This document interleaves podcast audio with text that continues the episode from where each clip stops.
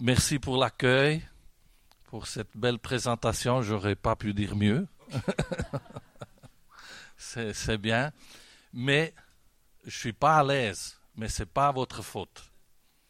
C'est pour moi euh, toujours la première fois. Mais même dans mon église, euh, là où je suis pasteur, pour moi, c'est toujours euh, une première fois quand je dois apporter un message. Alors j'ai besoin de quelques petites secondes, hein, voyez, pour me mettre à l'aise. Alors, je vais les prendre pour vous passer déjà le bonjour de la part de ma famille. Alors, Elena vous a été annoncée tout à l'heure. Elle aurait voulu être avec moi, avec nos deux derniers enfants. On a quatre enfants. Les deux derniers, ils sont encore à la maison avec nous parce qu'ils sont des adolescents. Mais les adolescents, ils avaient une sortie scout. Donc, ce matin, très tôt, ils m'ont dit au revoir bonne route. Et puis mon épouse c'est juste à côté en France pour euh, euh, une convention qui euh, touche un groupe de femmes chrétiennes. Elle est là pour faire de la traduction du français à l'italien. Voilà, pour les femmes qui viennent du Tessin.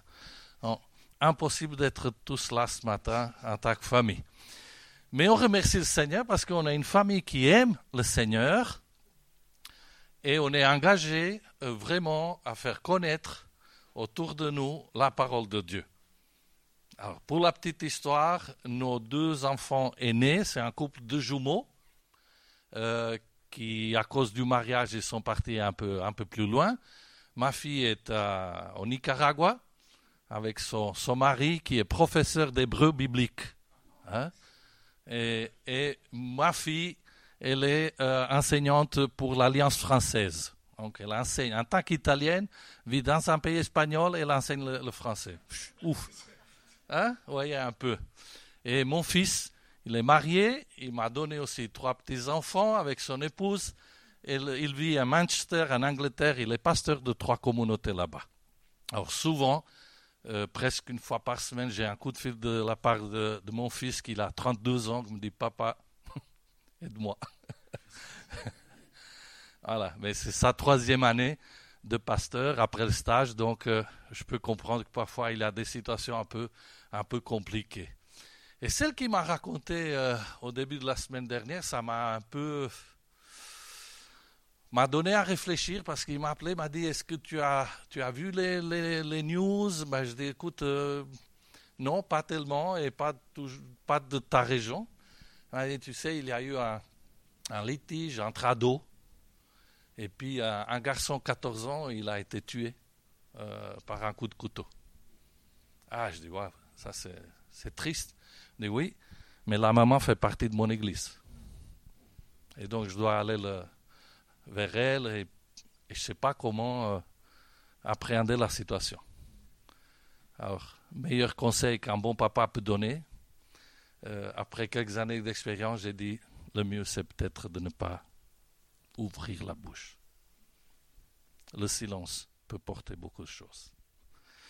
Alors vous voyez que c'est compliqué parfois, hein, quand vous ne connaissez pas la situation, quand vous ne connaissez pas les personnes qui sont devant vous, tu vas ouvrir la bouche, qu'est-ce que tu vas dire? Et vous n'êtes pas venu ici pour un temps de silence. Hein? Voilà. Et voilà, on a invité Daniel pour nous accompagner dans un temps de silence. Donc je dois ouvrir, je suis obligé d'ouvrir la bouche et de dire qu'est-ce que je vais raconter?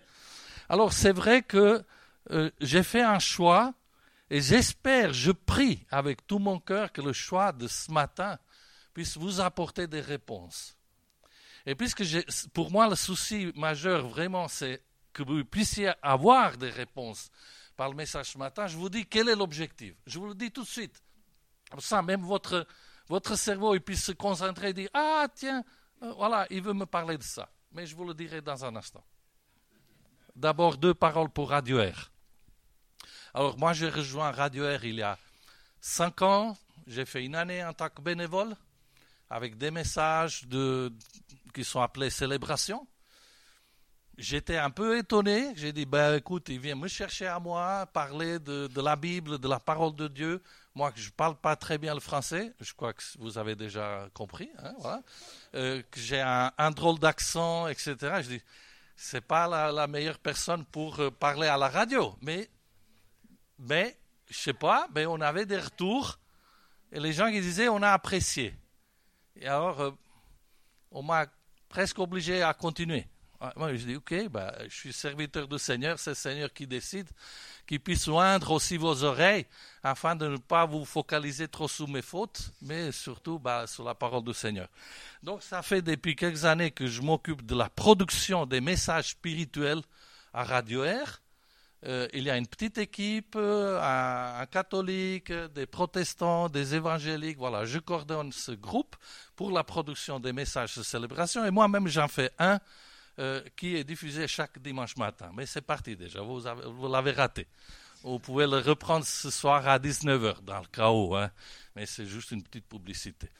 Alors, Radio Air a comme mission de chercher à parler aux gens qui sont en quête de spiritualité, qui cherchent quelque chose dans le domaine de la spiritualité.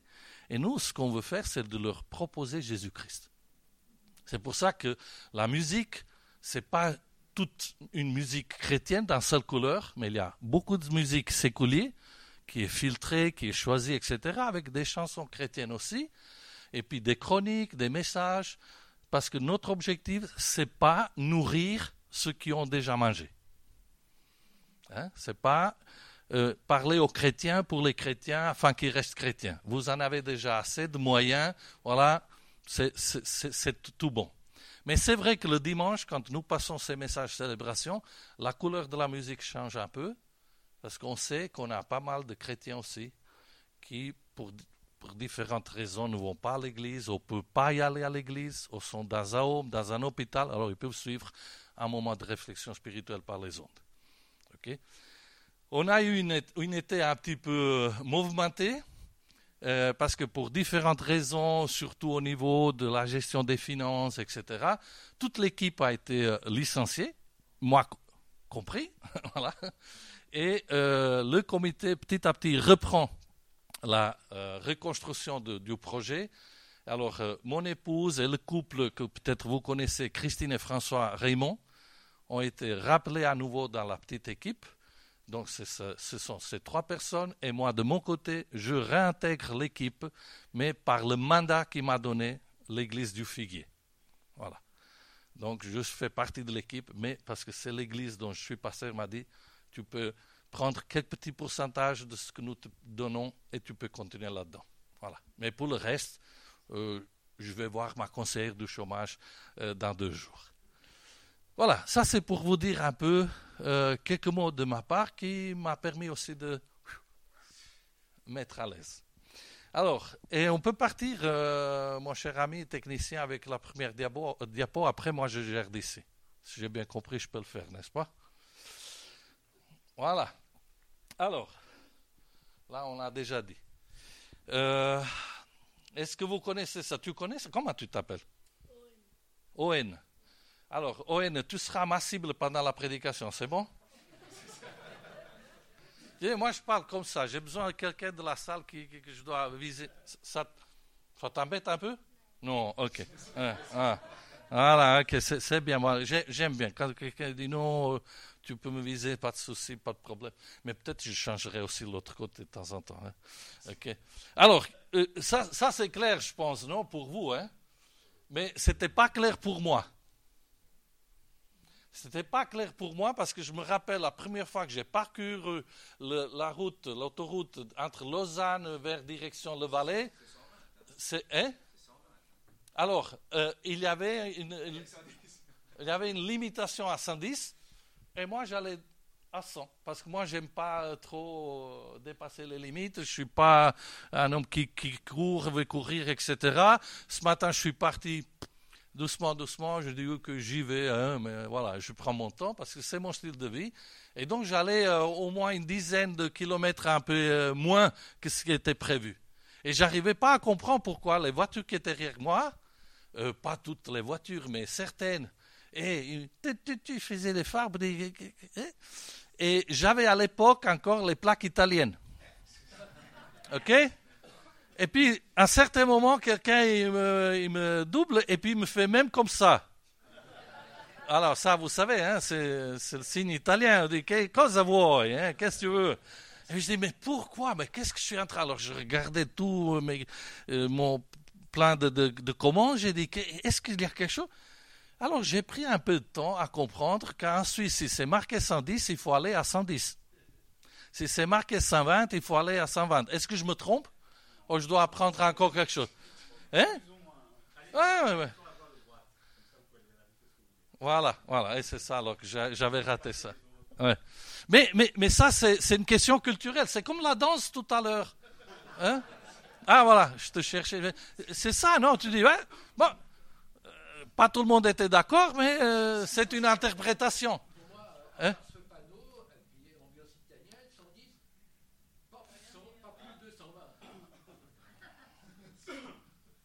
C'est ça alors. c'est ça. Parce que vous pouvez trouver le même panneau, précis, le même, identique, mais en Italie, ça ne signifie pas la même chose. Hein? Au moins, c'est 130. Mais la limite, c'est 110. Mais euh, quand on roule en Italie, c'est une interprétation différente. OK? Entre ce qui est établi et ce que nous vivons, il y a parfois un écart. Et parfois cet écart, c'est une difficulté. Surtout ce qui est établi et ce que je suis en train de vivre a à faire avec des valeurs, des principes, à faire avec la morale, à faire avec la foi, la spiritualité. Alors je vous dis quel est l'objectif de euh, notre partage de ce matin. C'est vous aider à sortir plus facilement du sentiment de culpabilité. Si c'est le cas. Alors, ceux qui n'ont jamais vécu sentiment de culpabilité, qui ne sont pas concernés, vous pouvez partir si vous voulez. Mais sinon, ben, vous pouvez rester. D'accord? Hein? oui, c'est une question d'interprétation. Pardon? Eh la police. Alors, la police a aussi sa façon d'interpréter. Hein? Chacun a sa façon d'interpréter. Moi, j'ai vécu. On enregistre tout, n'est-ce pas? Ouh. Ah, ok. Mais voilà, je pense que ça, je peux vous le dire. Hein? Ah. Alors, euh, c'était le 1er février, je ne me rappelle plus de quelle année. Bon, j'avais acheté la vignette, j'avais oublié de la, coller. Et en sortant de l'autoroute, en sortant de l'autoroute vers Neuchâtel, la police. Et ils font ce service que le 1er février. Pas tous les autres jours, le 1er février. Et puis moi, j'arrive, et quand je vois qu'ils m'arrêtent, je dis, ouf, la vignette. Et mon épouse me dit, mais tranquille, tu l'as acheté Je dis, oui, mais je ne l'ai pas collé. Et je croyais de l'avoir dans ma poche. Mais non, elle était restée à la maison. Bon, ça a été dur, hein? Ouf Mais c'est vrai qu'ils ont cherché un peu de venir à ma rencontre. Ils m'ont donné le temps de fouiller dans mon porte-monnaie. Ils m'ont donné le temps de fouiller dans la voiture. Ils m'ont dit, monsieur, la vignette doit être collée. Mais, mais, si vous l'avez, on vous la laisse coller. Mais, et puis j'ai dit, vous êtes vraiment très généreux. Bon, l'amende pas, mais quand même, vous êtes très généreux, très gentil, et je l'ai laissé à la maison. C'est une interprétation. Oui, il y a toujours un petit peu d'écart entre ce qui est établi et ce que je suis en train de vivre. Parce que ça dépend de la qualité dans le cas de la route la qualité de la route, voilà, de, la limitation de vitesse. Ça dépend de le pourquoi je suis en train de passer par là, et puis les possibilités de contrôle. C'est gentil quand on, trouve un panneau qui nous dit euh, contrôle radar, et après quelques centaines de mètres, il y a un radar. comme ça, tu peux ralentir. Après que tu as passé le radar, tu fonces à nouveau. Mais c'est pas le but. C'est pas le but. C'est qu'ils sont gentils. À quelque part, ils veulent t'aider à respecter. Parce que on sait et on se connaît que c'est difficile parfois de respecter. Alors, voyons, si on parle de euh, la circulation routière, je pense que grosso modo, on n'a pas trop de sentiment de culpabilité.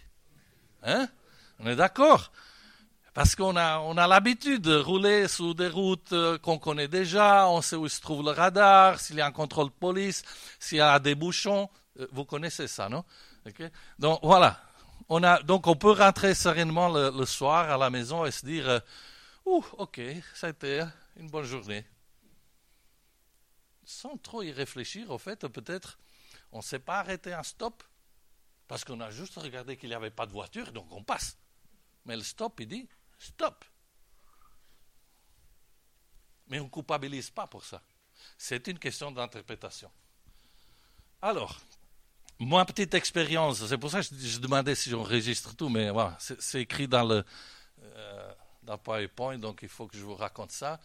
Alors, c'était quelque chose vraiment de, qui, qui m'a agacé m'agacer. Parce qu'à un certain moment, il, m'arrête, euh, comment on appelle ça en Suisse, la, police de, de, la ville, hein? Euh, hein, municipale, merci. Et puis, ouais, il, est là, il m'arrête, bah, en Italie, hein, donc euh, c'est pas ici, donc il m'arrête. Et je dis, pourquoi il m'arrête? C'est bizarre. Normalement, c'est nous qu'on s'arrête pour demander des informations. Je ne crois pas qu'il m'arrête pour me demander des informations. Mais non, le gars, tranquillement, il sort de sa poche euh, sa petite Bible, euh, donc papier et crayon, et elle me dit Vous êtes euh, en amende, monsieur, vous me donnez vos papiers. Je dis Pourquoi? Ah, Je dis Parce que vous ne pouvez pas passer par là. Je dis Ah non. Ah oui. Je dis Ah non, désolé, mais je ne vous donne pas mes papiers parce que là, je peux passer. Il dit Non, c'est interdit. Je dis Comment c'est interdit? Mais oui, parce qu'au début de la route, il y a un panneau qui dit que c'est interdit. Je dis non, mais je n'ai pas vu ce panneau. Ah, et ça c'est votre affaire. Je dis non, mais il n'y en a pas. Il me dit, il y a. Donc, tac, il a écrit, m'a remis le bulletin. Et vous savez qu'est-ce que j'ai fait? Exactement. Et je dis, c'est pas possible.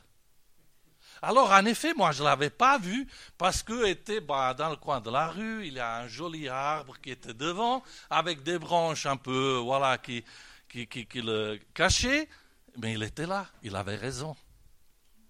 Et je me suis senti, mais vraiment mal.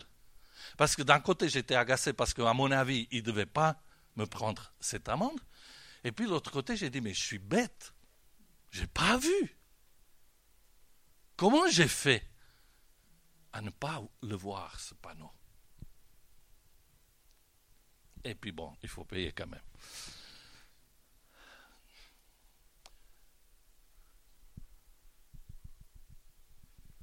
Au temps de Jésus, il y avait un problème semblable. Mais apparemment, ce problème, il peut exister encore aujourd'hui. C'est qu'on cherche de se faire la loi à sa propre sauce. Je m'arrêterai pas trop euh, sur ce euh, récit que vous connaissez dans l'évangile de Marc, chapitre 7, où les disciples de Jésus sont accusés de transgresser la tradition. Et Jésus, il dit, ben attends, mais qu'est-ce que vous, pourquoi vous euh, accusez mes amis de ça? Simplement que ceux qui accusent les disciples de Jésus ils sont les docteurs de la loi, les pharisiens et les scribes. Et ils disent, tes disciples, ils sont en train de transgresser la loi. Et Jésus il dira, mais attendez, mais c'est vous qu'avec vos traditions, vous avez annulé les commandements de Dieu. Vous voyez, c'est une question d'interprétation, non? Il y a toujours cet écart. Alors, la question, c'est toujours la même. L'objectif est toujours le même. Je ne me suis pas éloigné de l'objectif. Comment euh, aborder, chercher de sortir du sentiment de culpabilité Alors, dans mon étude, là, je, je vais vous présenter trois lois. Parce que la question est liée à la loi. Si vous dites à votre enfant ou à votre petit enfant, tu ne dois pas faire ça, alors vous assumez une position d'autorité, vous êtes en train de légiférer. C'est une loi, même si cette loi a la durée de 30 secondes. Pour l'instant, tu ne fais pas ça. C'est une loi. Et qu'est-ce que vous attendez de votre enfant, petits-enfants ben, Qu'il obéisse. Et si vous doutez de son obéissance, alors vous ajoutez un autre article hein, de loi, que c'est la punition. Alors, si tu ne fais pas ça, alors tu verras après. Et puis, article 3, description de la punition. Hein, tu vas vivre ça, ça. On est des législateurs. Voyez? OK? Mais même dans la communauté, ça se passe la même chose. Parfois, nous, pasteurs, alors je dis nous, je ne vais pas mettre Stéphane dans le coup, mais voilà, je dis en général, ceux qui prêchent, ceux qui sont devant, les, les pasteurs en général, on est culpabilisant avec nos messages. Je ne sais pas si vous avez quelquefois entendu des prêches culpabilisantes. Ah oui, hein? Voilà. Parce que, voilà, on a une certaine autorité, on est là devant vous, on doit vous encourager, et puis on vous encourage, eh, mais soyez attentifs et obéissez au Saint-Esprit. On a tout dit. Hein? Sinon, après, les conséquences. Alors, euh, un grand théologien qui a pu aborder cette question, parce qu'il l'a vécu personnellement et il a pris aussi la peine de la décrire, de décrire cette, cette, ce travail, ce tiraillement intérieur avec le sentiment de culpabilité, comment s'en sortir, c'est l'apôtre Paul. Et je vous invite, si vous avez envie, le plaisir, l'intérêt d'approfondir, prendre sa lettre aux Romains, aller chercher les chapitres 7 et 8. Allez lire ces deux chapitres en entier sans, vous arrêter. Ne faites pas de pause. Lisez tout à l'ensemble. Pour comprendre ce qui est en train de vivre l'apôtre Paul. Et qu'est-ce qu'il va dire, lui, par exemple, au chapitre 7 Il va donner une description de la celle que j'appelle la première loi. Alors, les trois lois, le titre des trois lois, c'est le mien. J'ai le copyright. Après le reste, non, c'est la Bible. Alors, la première loi l'apôtre Paul décrit dans le chapitre 7 de l'épître aux Romains, c'est la loi écrite. OK? Ce sont les dix commandements. Parce que lui-même, il dira que cette loi est sainte, le commandement est saint, juste et bon. Et il dit aussi que lui n'aurait pas connu le péché, la faute, sans le commandement. C'est un peu comme le panneau de l'amende que, que j'ai pris et qui m'a agacé. Était là la loi, mais je ne l'avais pas vue. Je ne l'avais pas vue. Alors, l'apôtre Paul dit, ça sert à quoi la loi écrite? Et ça sert à me faire voir ma condition. Un péché.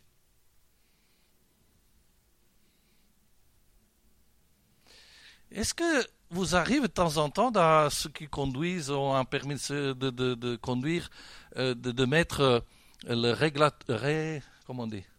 Régulateur, merci, de vitesse dans votre voiture, ça vous arrive?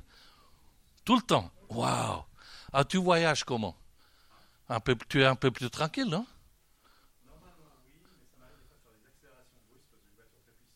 Ah ben il faut changer de voiture alors là, non? C'est trop puissante, tu vois. Non, il faut avoir une puissance euh, modérée. Hein. Mais c'est vrai, on voyage plus tranquillement.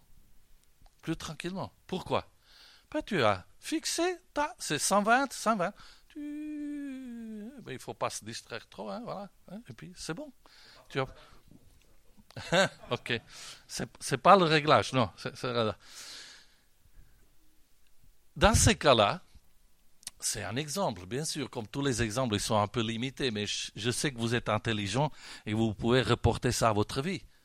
Mais si toi tu vis ta vie en ayant réglé la vitesse, et tu sais que c'est la bonne euh, vitesse, si c'est 110 et tu as bien réglé, tu regardes plus les panneaux. À quelque part, tu es soulagé, tu y vas. Non?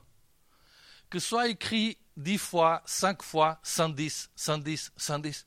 Tu sais que c'est 110. Tu as réglé, c'est tout bon. Moi, j'ai un GPS sur mon application GPS sur mon attel qui me, me donne la limitation de vitesse sur la route que je suis en train de parcourir et si je la dépasse. Donc je la dépasse, et tling Je dis, qu'est-ce qui se passe? Il me dit, ah, tu as dépassé. Ok, ok. Je reviens en arrière. il y a quelque chose, ça, c'est ce petit tling, c'est un rappel. L'apôtre Paul dit, j'ai découvert à travers ces tling que j'allais trop vite. Que j'étais en danger. Je pouvais mettre les autres en danger avec mes agissements, mais aussi je risquais de choper une amende. Ça sert à quoi la loi écrite? J'ai connu le péché par l'intermédiaire de la loi. La loi n'exerce son pouvoir sur l'homme qu'aussi longtemps qu'il vit. Donc pour toujours, m'aide cette loi. Cette loi m'aide à découvrir ma situation et puis produit des effets sur la vie des chrétiens. Verset 7, toujours Romains chapitre 7, je n'aurais pas su que c'est la convoitise si la loi n'avait pas dit ne convoitera pas. Et, ça, je, parfois, je donne quelques petites euh, cours de formation aux catéchètes. C'est plutôt le travail qui fait mon épouse avec les, moniteurs de catéchèse des enfants. Et de temps en temps, j'y vais aussi, mais pour les adultes. Un adulte, on ne peut pas lui parler d'accepter Jésus-Christ si avant n'a pas conscience de sa condition. C'est compliqué d'apporter quelqu'un aux urgences s'il te dit qu'il va bien. Il dit non, non, mais j'ai rien. Je vais bien. Tu dis non, il faut aller aux urgences. Tu as besoin d'un sauveur. Hein? Un sauveur Quoi? Qu'est-ce que j'ai besoin? Et l'apôtre Paul, il décrit sa crise, son tiraillement. Il dit, et j'ai découvert la convoitise parce que là, le panneau, la lettre écrite est écrit, euh, ne convoitera pas. Et puis, ce que j'ai lu, qu'est-ce qu'il a fait? Saisissant l'occasion offerte par ce commandement, le péché a produit en moi toutes sortes de désirs. Alors, si on le lit comme ça, il dit, ouf, alors le commandement n'est pas bon. Hein, non. Le commandement il avait dit, on l'a lu tout à l'heure, est saint, juste et bon. Simplement qu'il prend conscience de sa condition. Parce qu'avant, il ne connaissait pas qu'il y avait la convoitise et que la convoitise était un péché. C'est pas qu'il ne connaissait pas qu'est-ce que c'était la convoitise. Il a pratiqué. Et beaucoup, parce qu'il parle de beaucoup de désirs. Mais il ne savait pas que c'était un péché. Alors voilà la loi écrite qui te fait voir ta condition. Et puis il dit Waouh Et une fois que j'ai su ça, j'ai dit Waouh Mais alors moi, dans quelle situation je me trouve? Aïe, aïe, aïe, aïe, aïe.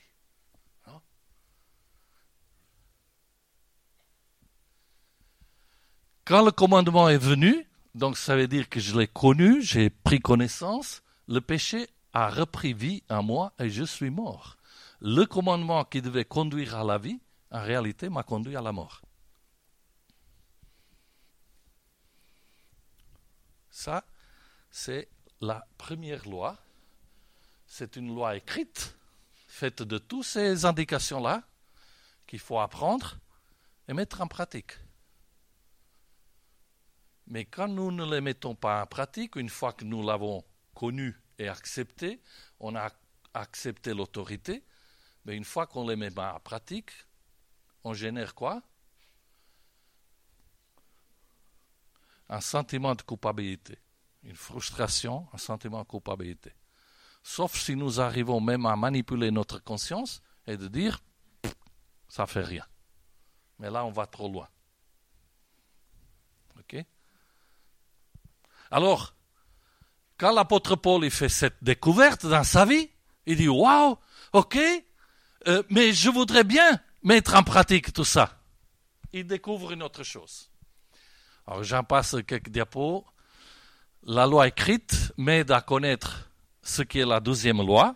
Et l'apôtre Paul dira que la deuxième loi, voilà, est la loi du péché qui me conduit à la mort. Je lis quelques affirmations. La loi du péché lutte contre la loi de mon intelligence, Parce que moi, je veux faire bien, mais je n'y arrive pas. Je pense que la plupart de vous ont appris par cœur ces paroles de l'apôtre Paul qui dit Le mal que je ne veux pas faire, je le fais. Le bien que je décide de faire, mince, j'arrive pas à le faire. Vous voyez, c'est l'expression vraiment de ce tiraillement intérieur. Il dit Où je me trouve? Où je me trouve? Pourquoi je me trouve là? Pourquoi je me trouve là? Ok? Et, il y a un exemple très simple. Voilà, je crois qu'on est tous d'accord, j'espère en tout cas, qu'il ne faut pas mentir. Ok? Bon. Oui, on est tous d'accord. On est d'accord, ok? Qu'il ne faut pas mentir. Mais, mais ce n'est pas facile. Mais ce n'est pas, pas facile. Mais moi, je ne vais pas faire maintenant l'apologie du mensonge, mais je crois que vous avez plein de conscience que parfois, si on ne dit pas un mensonge, mais c'est la guerre. C'est des conséquences. Vous voyez, alors, mais il faut le dire. Ce n'est pas ma conviction, c'est un exemple. OK? Mais là, l'apôtre Paul dit, moi j'ai découvert quelle est ma condition et je prends plaisir. Mon intelligence me conduit à dire, oui, je vais respecter, mais à moi, il y a une autre loi. Verset 23, la loi du péché qui est dans mes membres, c'est le péché qui habite à moi. Je constate qu'il y a dans mes membres une autre loi. Je sais que le bien n'habite pas à moi, c'est-à-dire dans ma nature propre. Alors, chers amis, quand vous vous trouvez face au conseil de la parole de Dieu, aux recommandations de Dieu, à ses conseils, à ses commandements. Et même si vous avez accepté Jésus dans votre vie, vous cheminez avec lui depuis des années, mais ça vous vient difficile de suivre ses commandements, sachez que c'est naturel. C'est normal. L'apôtre Paul, il a vécu ça, il nous dit, j'ai découvert qu'il y a une autre loi, une autre autorité chez moi. Et cette loi, cette autorité qui est à moi, s'oppose à la loi écrite de Dieu.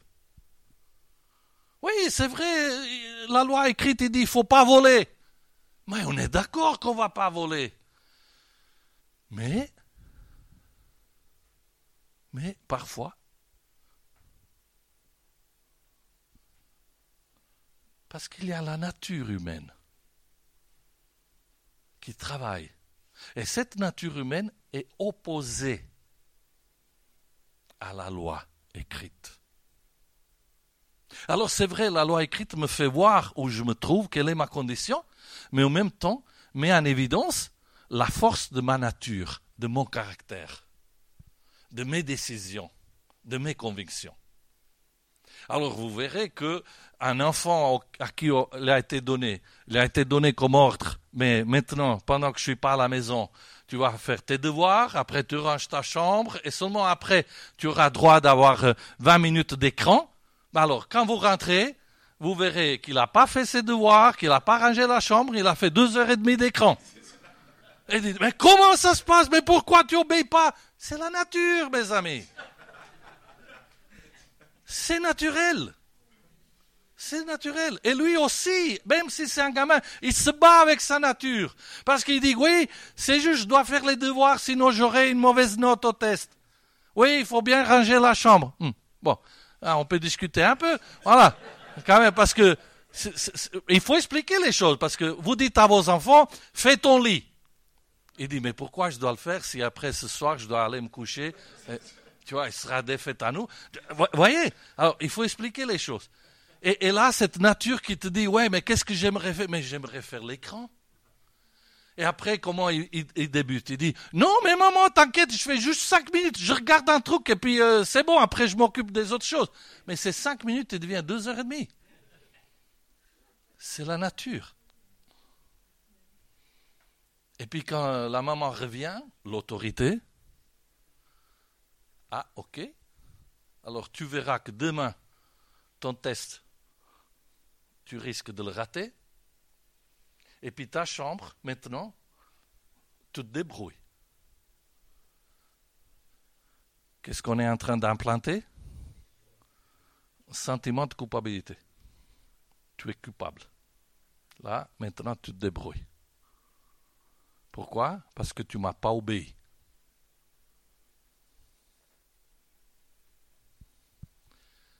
La loi du péché. Mais la loi du péché, qui fait opposition à la loi écrite, nous amène à la troisième loi. Parce que là, il faut une solution, comme je vous disais, solution au sentiment de culpabilité, à nos défaites, aux addictions spirituelles aussi. Je ne peux pas m'attarder sur ça. Et aussi l'apostasie, c'est la rébellion, parce qu'à un certain moment, on dit, bah, basta, j'en peux plus. Alors nous, dans notre jargon euh, ecclésial, on dit, ben, il s'est éloigné.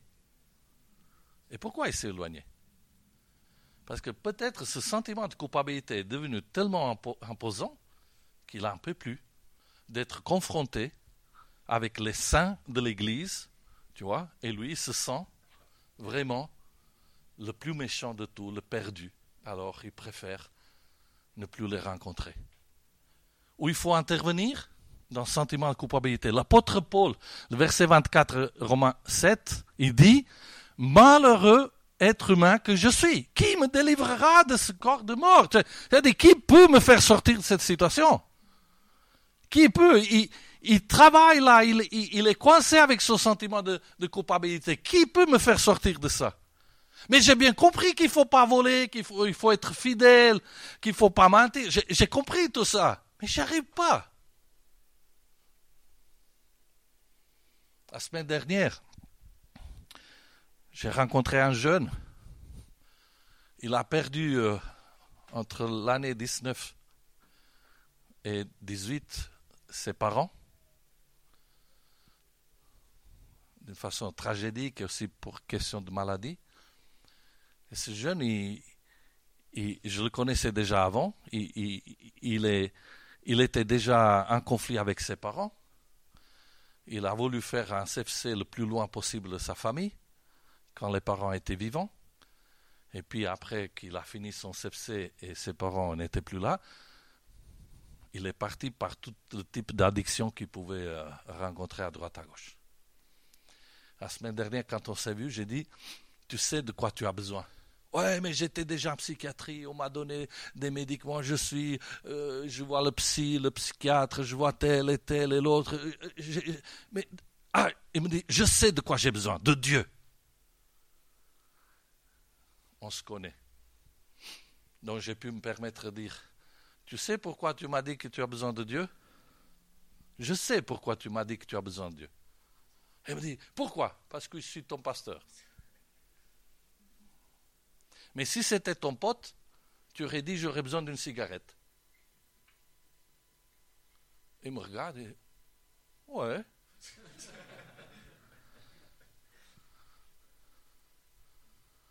le pauvre, il se bat. Il est coincé. Comme il dit l'apôtre Paul, qui peut me délivrer? Qui peut me faire sortir de ces addictions-là? Qui? Comment? Alors bien sûr, je vous parle surtout de la question spirituelle, morale. Hein? La loi de Dieu, ça touche notre vie spirituelle. Et puis la troisième loi, qui est décrite au chapitre 8, versets 2 à 4, c'est la loi de l'Esprit. La loi de l'Esprit qui donne la vie en Jésus-Christ, dit l'apôtre Paul, m'a libéré de la loi du péché et de la mort. Car ce qui était impossible à la loi, parce que la nature humaine la rendait impuissante, Dieu l'a fait. Il a condamné le péché dans la nature humaine en envoyant à cause du péché son fils, son propre fils, dans une nature semblable à celle de l'homme pécheur. Ainsi, la justice réclamée par la loi est accomplie, et nous qui vivons non conformément à notre nature propre, mais maintenant conformément à l'esprit. Dans d'autres paroles, qui peut me soulever, m'aider à sortir de mon sentiment de culpabilité et aussi de mes vulnérabilités, mes défaillances, mes limites, mes faiblesses, du fait que j'arrive pas à suivre les conseils de Dieu dans ma vie? C'est le Saint-Esprit.